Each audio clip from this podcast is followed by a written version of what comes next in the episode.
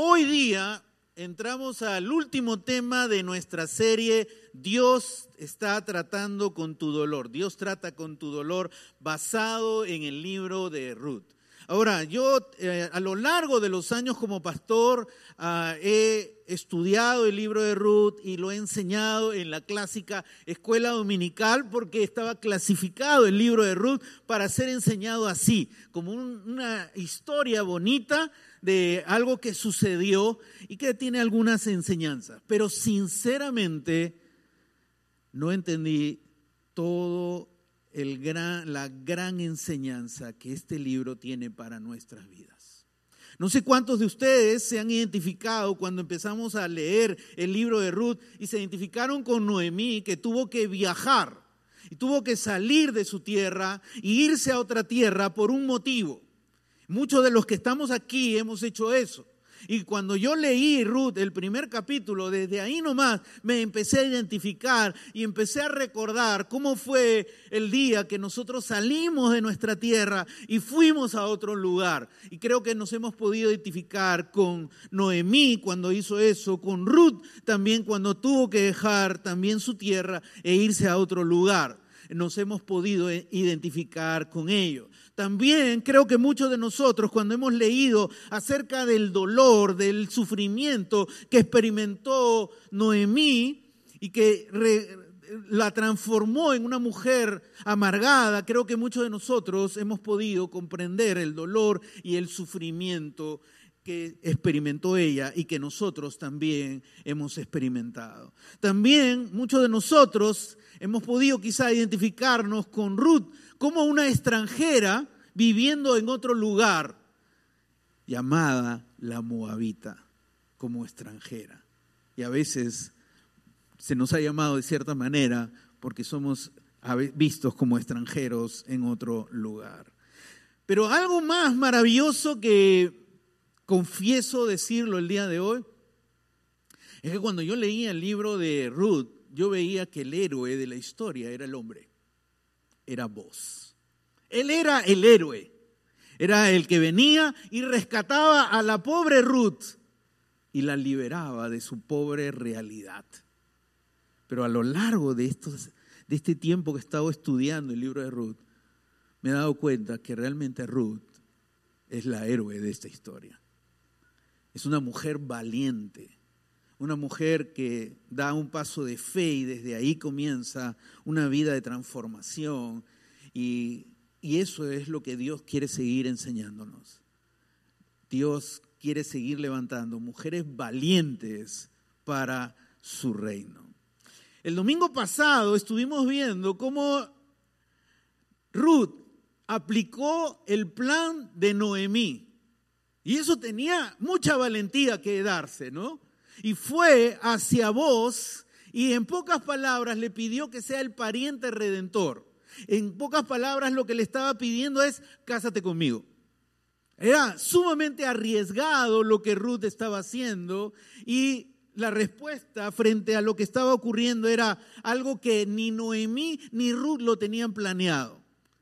Vos dice, hay un pariente directo, hay un pariente antes que yo, que es el primero que tiene el derecho de ser el pariente redentor. No estaba en el plan de Ruth ni de Noemí. Veamos qué sucedió porque vos quería hacer algo antes de proceder. Vamos a ver Ruth capítulo 4, versículo 1 y 2, y dice así, vos por su parte subió hasta la puerta de la ciudad y se sentó allí. En eso pasó el pariente redentor que él había mencionado. Ven acá, amigo mío, y siéntate, le dijo vos. El hombre fue y se sentó. Entonces vos llamó a diez de los ancianos de la ciudad y les dijo, siéntense aquí, y ellos se sentaron. Ahora mira cómo está narrando la historia. Vos, ¿a dónde va? Dice que va a la puerta de la ciudad. La puerta de la ciudad era el lugar donde se decidían, se tomaban decisiones importantes. Y en ese lugar habían los hombres honorables conocidos como los ancianos. Y ahí era el lugar donde quería ir vos para que se tome una decisión importante. Y en eso, en ese, cuando él ya llega al lugar, cuando él está ahí, pasa por ahí, ¿quién? El pariente redentor.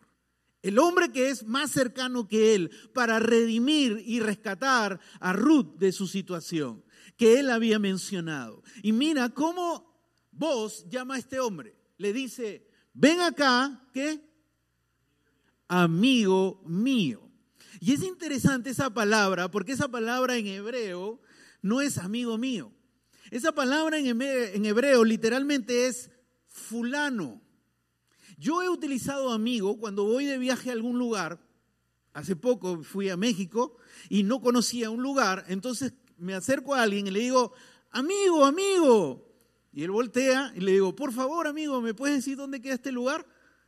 Yo no voy a decirle, fulano, fulano, dime dónde queda. No me va a decir, no me va a responder. Una forma cortés de llamarle a alguien fulano que no lo conoces, él le dices, amigo, amigo. Bueno, por lo menos yo lo hago cuando estoy en diversos lugares, amigo, por favor, dime cómo, dónde queda este lugar. Gentilmente me responde.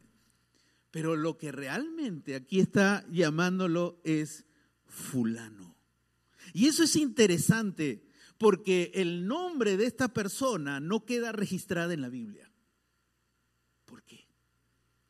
Porque él, más adelante lo vamos a ver, él rehusó el ser el pariente redentor de Ruth.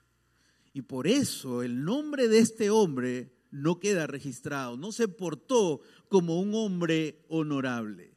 El hombre fue y se sentó, vos le pide que se siente, entonces vos hace algo más, no conversa solas con él, sino vos dice que llama a diez de los ancianos de la ciudad. Los ancianos era gente respetada, era gente honorable. Entonces vos quería conversar algo muy serio y por eso quería tener testigos, personas respetadas en esa conversación. Y ellos se sentaron. Y ahí empieza ese momento donde va a conversar vos con el Señor, le vamos a llamar desde ahora en adelante el Señor fulano. No sabemos quién es. Miremos el siguiente versículo, versículo 3. Dice, vos le dijo al pariente redentor, y empieza a hablar con él. ¿Y qué le dice? Noemí ha regresado de dónde? De la tierra de Moab. Ahora, vamos a detenernos aquí antes de seguir la historia. En los anteriores pasajes que leímos, decía claramente que Noemí regresaba a Belén viuda y había perdido a sus dos hijos. Así que regresaba y todo el pueblo lo sabía. Si todo el pueblo lo sabía, el señor fulano lo sabía, también lo sabía. Pero no hizo nada por auxiliar a Ruth y a Noemí. No hizo nada. Lo que le está diciendo aquí vos no es novedad para él, pero vos está actuando de manera estratégica y le dice, Noemí que ha regresado de la tierra de Moab, tú sabes de quién estoy hablando, le está diciendo vos, está vendiendo, ¿qué? Un terrenito, un terreno que perteneció a nuestro hermano Elimelech, a su esposo. Está en una situación de calamidad, solo le queda un terreno, lo va a vender para poder sobrevivir. Versículo 4 consideré que debía informarte del asunto y sugerirte que lo compres en presencia de estos testigos y de los ancianos de mi pueblo. Si vas a qué? A redimir, ya hablamos del pariente redentor, tiene tres funciones. La primera función es redime a alguien que ha perdido su libertad y ahora es un esclavo y puede comprar su libertad. En segundo lugar, también puede ayudar a que recupere el terreno perdido un terreno que ha perdido, también lo puede recuperar. Y el pariente redentor, en tercer lugar, le da también, se puede casar con la viuda que no tiene hijos. Así que acá le está diciendo, si vas a redimir el terreno, vas a recuperar la tierra de ella, que es una de las funciones del pariente redentor, hazlo. Pareciera que vos estás renunciando a querer casarse con Ruth, pero mira bien lo que está diciendo. Pero si no vas a redimirlo, ajá, pero si no lo vas a hacer, házmelo saber para que yo lo sepa. Porque ninguno otro tiene el derecho de redimirlo sino tú. Pero ahí no termina. Y después de ti, yo tengo ese derecho. O sea, vos le está diciendo, si tú no lo vas a hacer, yo lo voy a hacer. Genera algo vos en esa conversación. Y responde el señor fulano, yo lo redimo, le contestó. ¿Sabes por qué? Él se le abrió los ojos cuando escuchó la palabra terreno. Y dijo, él no, el pariente redentor es algo honorable. El pariente redentor busca ayudar, busca auxiliar. El pariente redentor no está buscando una ganancia, un negocio. Pero este señor fulano, cuando escucha la palabra terreno y sabe que Noemí es anciana, va a fallecer, no tiene hijos, no hay herederos, yo y mis hijos somos los herederos. Es un buen negocio. Así que, como es un buen negocio, yo lo redimo. Si en ese momento Noemí y Ruth estaban por detrás escuchando, yo me imagino sus caras. Se miraron entre ellas y dijeron, ¡ah! No queremos al Señor fulano, porque ellas querían que vos sea el pariente redentor, porque conocían quién era vos, un hombre honorable. Pero ellas no querían que ser ese que entre en acción ese Señor fulano. Miremos el versículo 5. Pero vos, no cayó ahí, no terminó ahí.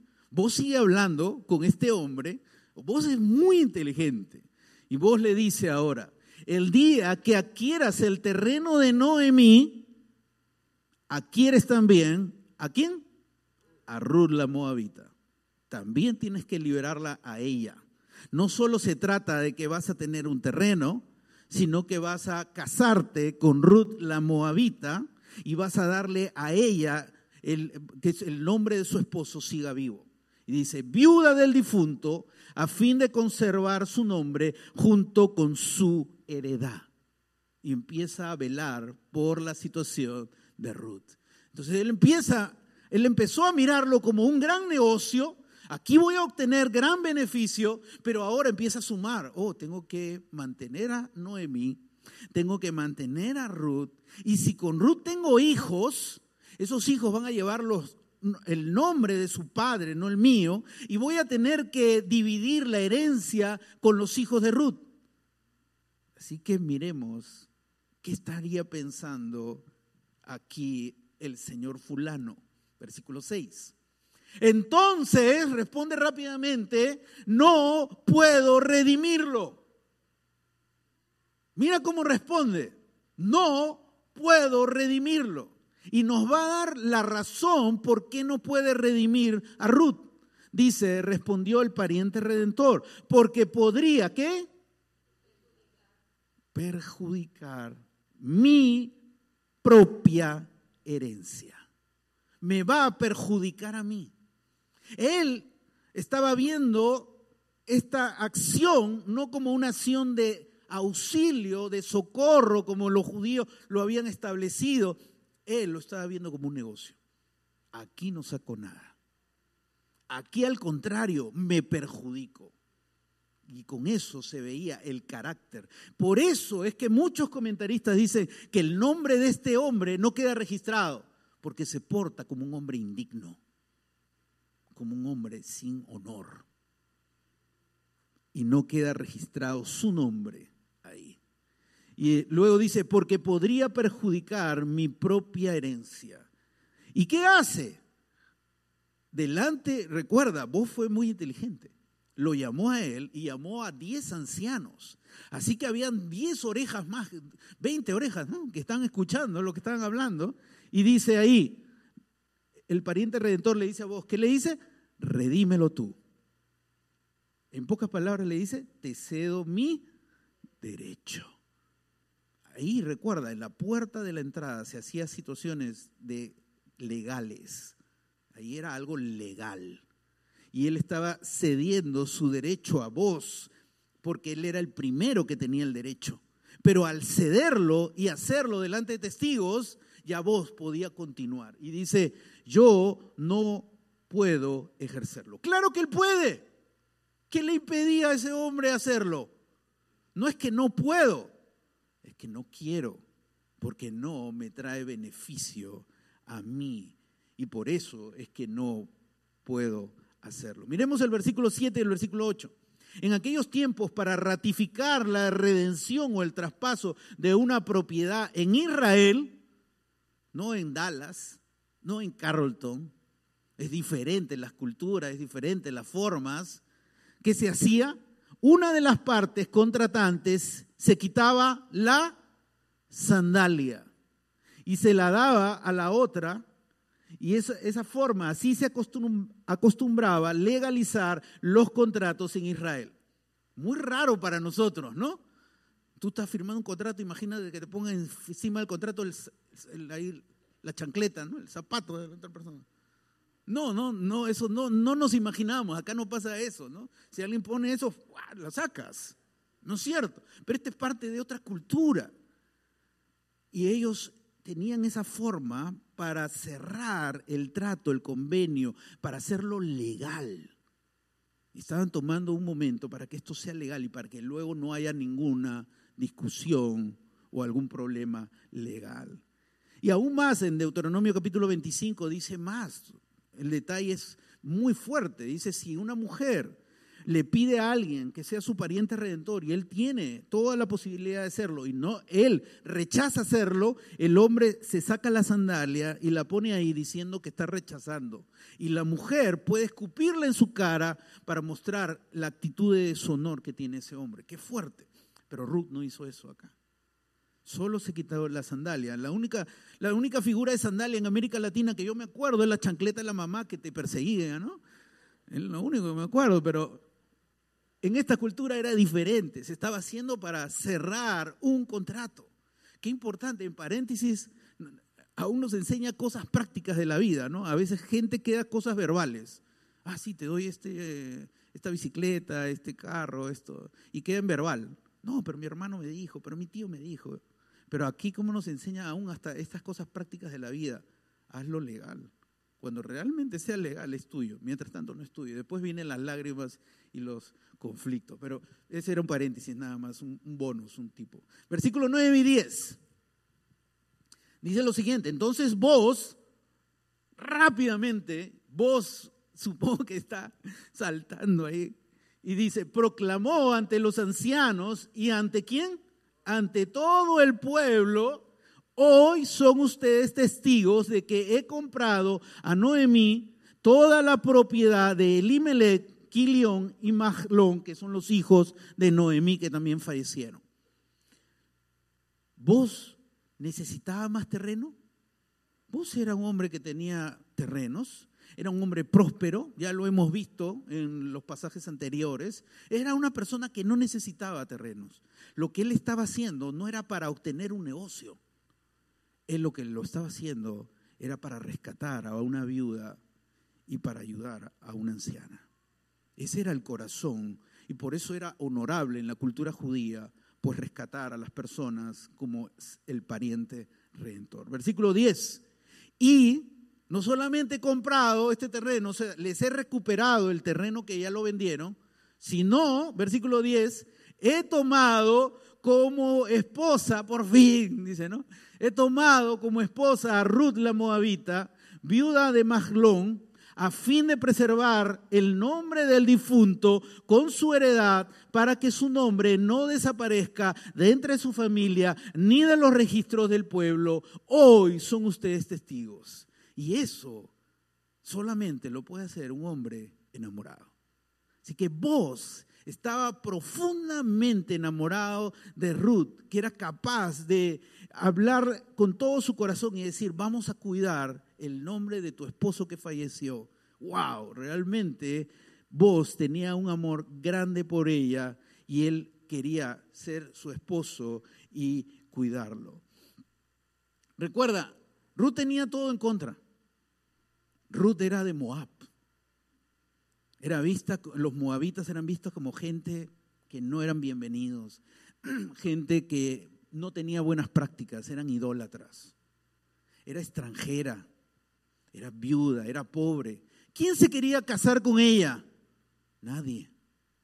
En medio de todo lo que estaba en contra, Dios es especialista de intervenir. Y Dios le da a Ruth un hombre honorable como vos, pero también le da a vos una mujer valiente como Ruth, porque Dios es especialista de hacer cosas, de transformar las situaciones difíciles. Pablo dice en Romanos 8:31, si Dios está de nuestra parte, ¿quién puede estar en contra nuestra? Si Dios está de tu parte, ¿quién puede estar en tu contra? Si Dios está con nosotros, aunque muchas cosas parezcan en contra de nosotros, Dios va a obrar de manera maravillosa y de manera hermosa. Ahora quisiéramos que nuestra vida se resuelva de manera rápida. Pero la vida de Noemí y Ruth no se resolvió de manera rápida. Parece porque tú lees cuatro capítulos que eso fue rápido. Pero ahí tú ves en la historia que pasaron años. Pasaron años cuando ella tuvo que salir de, de Belén rumbo a Moab. En Moab perdió a su esposo, después de 10 años perdió a sus dos hijos, después regresó a Belén. Todo eso pasó años, años de dolor, años de sufrimiento. Pero Dios estaba trabajando en su dolor y en su sufrimiento. Mira lo que sucede Ruth capítulo 4, versículo 11 y 12. Dice, los ancianos y los que estaban en la puerta respondieron, habían escuchado a vos lo que había dicho, sabían que vos se había portado como un hombre honorable y ellos dicen, somos testigos. Empieza a ver todas unas lindas palabras en esa ceremonia de que está ocurriendo en ese momento. Que el Señor haga que la mujer que va a formar parte de tu hogar sea como Raquel y Lea, quienes juntas edificaron el pueblo de Israel. Que seas un hombre ilustre en Efrata y que adquieras renombre en Belén. Que por medio de esta joven el Señor te conceda una descendencia tal que tu familia sea como la de Fares, el hijo que Tamar le dio a Judá. Las palabras que salen de los ancianos son palabras de bendición, palabras hermosas. Bendicen, en primer lugar, salen palabras de bendición para con Ruth. No la tratan como moabita, no la tratan como extranjera. Dice, mira lo que dicen de ella, que el Señor haga que la mujer que va a formar parte de tu hogar sea como quién? Como Raquel y Lea. Y de Raquel y Lea sale la, viene la descendencia de las doce tribus de Israel. Miren el nivel que está poniendo a Ruth. Están bendiciendo a la futura esposa de vos de una manera grande y también bendicen a vos. Ellos están reconociendo realmente ahí a Ruth de una manera hermosa y bella con palabras de bendición. Qué tremendo lo que ellos están haciendo. Ruth ha pasado de ser una mujer extranjera a ser parte ahora del pueblo de Israel. De ser una mujer que trabajaba como una sierva a ser la esposa del dueño del campo. Esa es la transformación que experimentó Ruth. Dios transformó su tristeza en alegría de una manera maravillosa. Ahora quiero que entiendas algo. Dios no resucitó al esposo de Noemi. Dios no resucitó al esposo de Ruth. Pero Dios le dio un nuevo comienzo. En medio de lo que ellas experimentaron, en medio del dolor que ellas querían probablemente que acabe rápido, Dios estaba tratando con el corazón de Noemi y con el corazón de Ruth. Muchas veces queremos que nuestro dolor acabe rápido, pero Dios está tratando con tu dolor, con mi dolor. Y eso es un proceso para sanarte completamente. Lo que deseo que entiendas hoy es que Dios desea darte un nuevo comienzo. Hace años atrás vi el dolor de un hombre, un dolor terrible y fuerte porque su esposa tuvo cáncer y batalló, batalló y batalló. Él oró, ayunó, mucha gente estuvo con él en ese momento hasta que finalmente su esposa partió. Fue momentos difíciles, momentos de profundo dolor, de profundo enojo, como Noemí se volvió amargada, enojada, fue también lo que este hombre experimentó. Pasado un año, me reuní con él. Pasado un año pudimos estar cara a cara conversando. Y cuando estábamos conversando en ese momento, las lágrimas le caían a sus ojos cuando él conversaba conmigo y me contaba de ese momento difícil que él experimentó cuando su esposa partió. Dios estaba trabajando con él, estaba obrando en su corazón y en su vida en ese momento difícil. Hace poco él escribió algo y él dijo algo, él escribió algo y él dice, llegaste a mi vida de la manera más insospechada para cambiar mi tristeza en esperanza. Esperanza de una nueva familia, de un nuevo camino, de un nuevo comienzo, de un nuevo amanecer. Dios trabajó y obró en su dolor y en su sufrimiento. Y Dios luego le dio un nuevo comienzo, un nuevo comenzar. Dios desea darte un nuevo comienzo. Dios desea transformar tu tristeza en alegría. Pero, ¿cuál fue el nuevo comienzo de Ruth? Te preguntarás. Vamos a ver capítulo 4, versículo 13. Y dice, así que vos tomó a Ruth y se casó con ella. Finalmente se casa vos con Ruth. Y si, si esa fuera la historia de Ruth, pues aquí debería aparecer la famosa palabra que aparece cuando vamos al cine y vemos la última palabra y dice, fin fueron felices para siempre. Aquí sería perfecto que aparezca esa palabra. Pero dice, así que vos tomó a Ruth y se casó con ella, y cuando se unieron, el Señor le concedió, ¿qué a Ruth le concedió? Un nuevo comienzo. Le concedió quedar embarazada. En su primer matrimonio ella no pudo quedar embarazada, pero Dios le concede un nuevo comienzo de modo que tuvo un hijo. Dios le dio un nuevo comienzo a Ruth. imaginas cuando ella se enteró de que ella va a tener un hijo, la emoción? Y te imaginas a Noemí, la cara de la abuelita Noemí, ¿no? Las caras de los abuelitos. ¿Has visto cuando alguien le dice a, a su papá, le va a decir, vas a ser abuelo, vas a ser abuela? La cara de alegría, me imagino a Noemí cuando se enteró, wow, la cara de felicidad. Dios les estaba dando un nuevo comienzo a estas mujeres que habían sufrido mucho. Dios estaba transformando su tristeza en alegría de una manera maravillosa, poderosa y grande. Y ahora mira lo que va a suceder en la vida de estas mujeres que habían sufrido. Dice Ruth capítulo 4, versículo 17. Pasemos al siguiente versículo.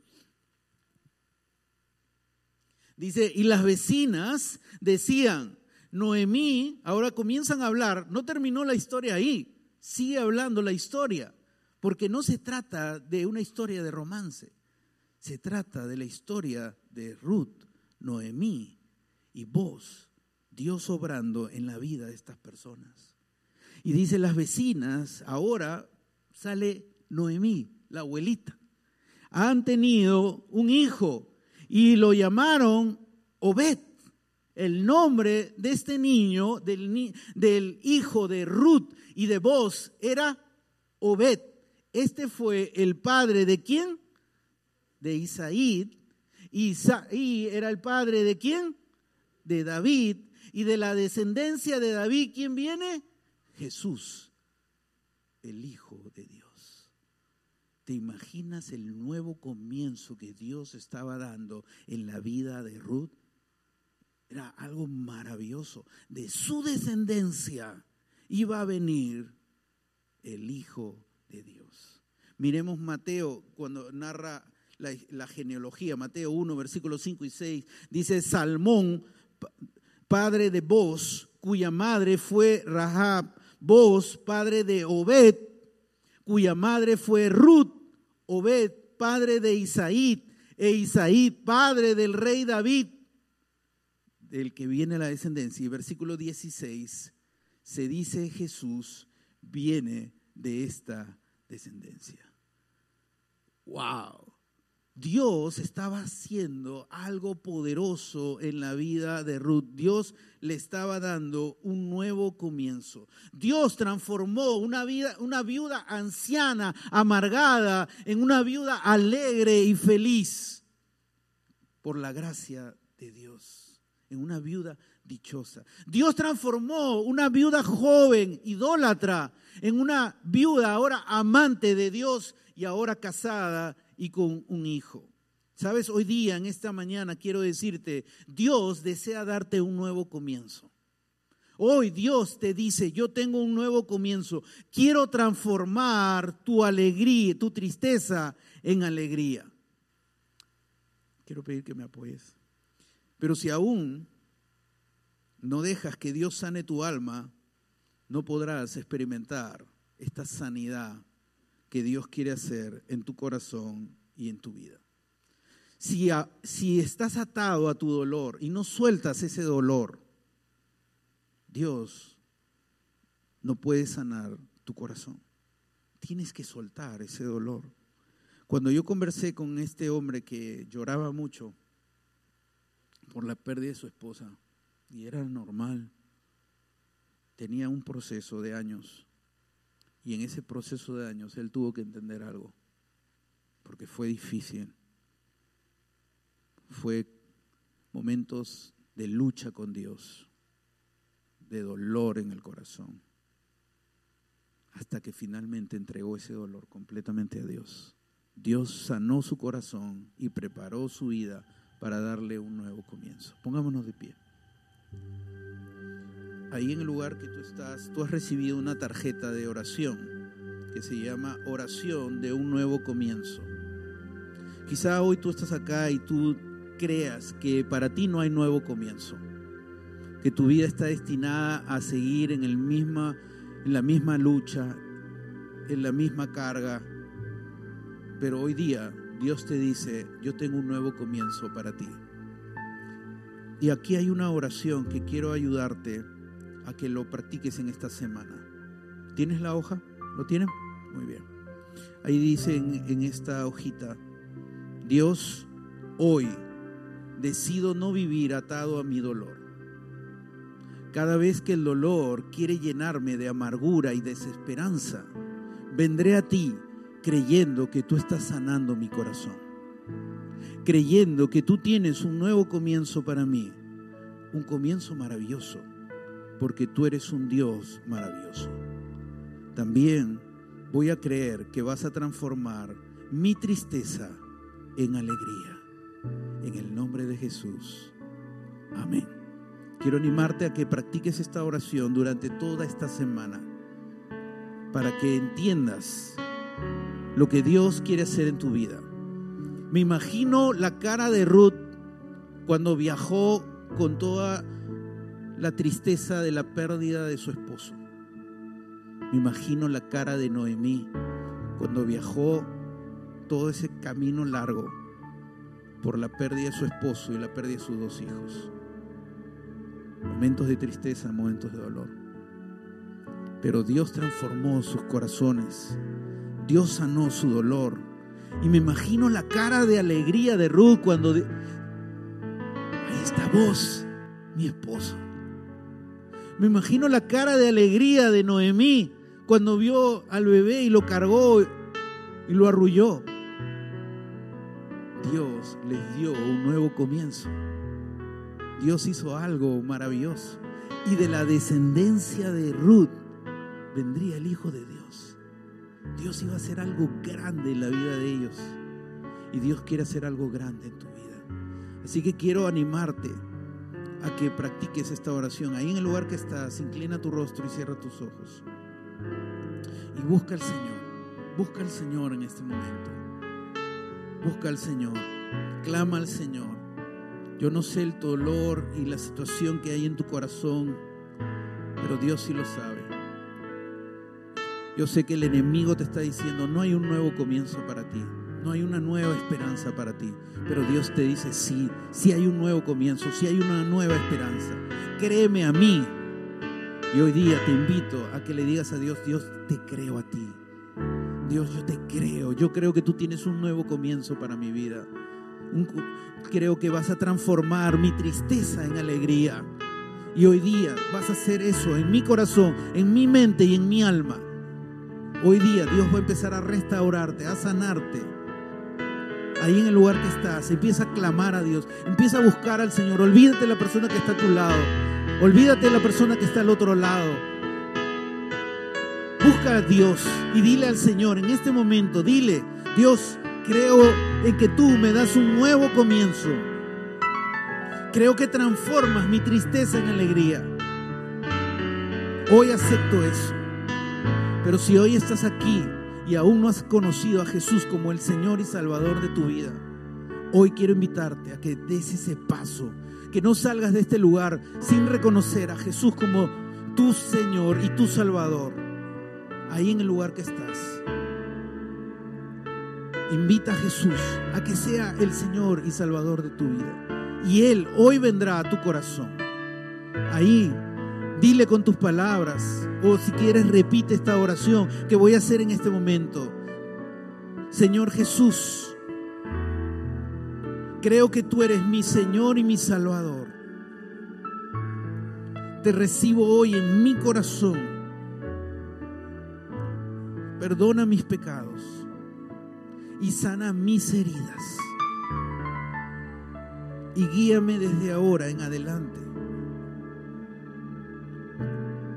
Porque ahora comienzo una nueva vida contigo. Soy hijo de Dios, soy hija de Dios para siempre. En el nombre de Jesús, amén. Que Dios bendiga sus vidas, que Dios obre en sus corazones. Vamos a alabar a Dios, vamos a, decir que el temor no nos va a dominar, que el temor no va a controlar nuestros corazones.